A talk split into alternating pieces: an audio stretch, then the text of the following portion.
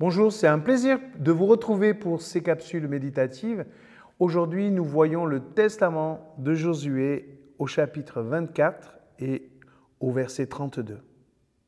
Les Israélites enterrèrent à Sichem les ossements de Joseph qu'ils avaient ramenés d'Égypte. Ils les mirent dans la parcelle du terrain que Jacob avait acheté pour 100 pièces d'argent aux descendants de Hamor, le fondateur de Sichem et qui était devenue la propriété des descendants de Joseph. Éléazar, fils d'Aaron, mourut également.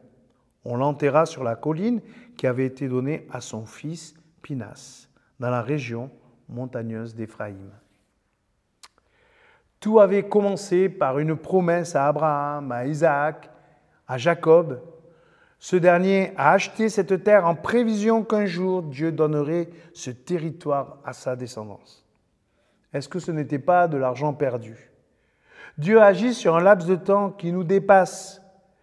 Oui, les douze enfants de Jacob sont devenus douze tribus.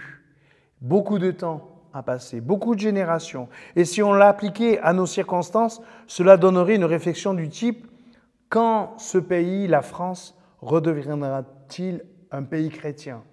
Ah, On le verra certainement pas, mais nous pouvons le croire, nous pouvons l'anticiper, nous pouvons l'investir.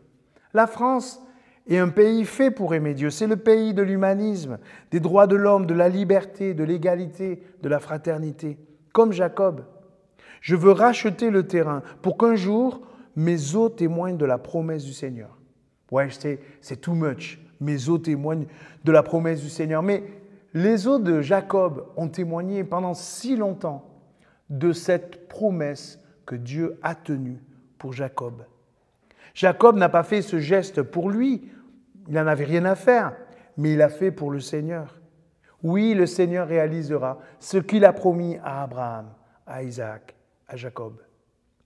Comment nous pouvons manifester notre foi à long terme En proclamant, en investissant, en, investissant, en rachetant le temps et l'espace de ce pays.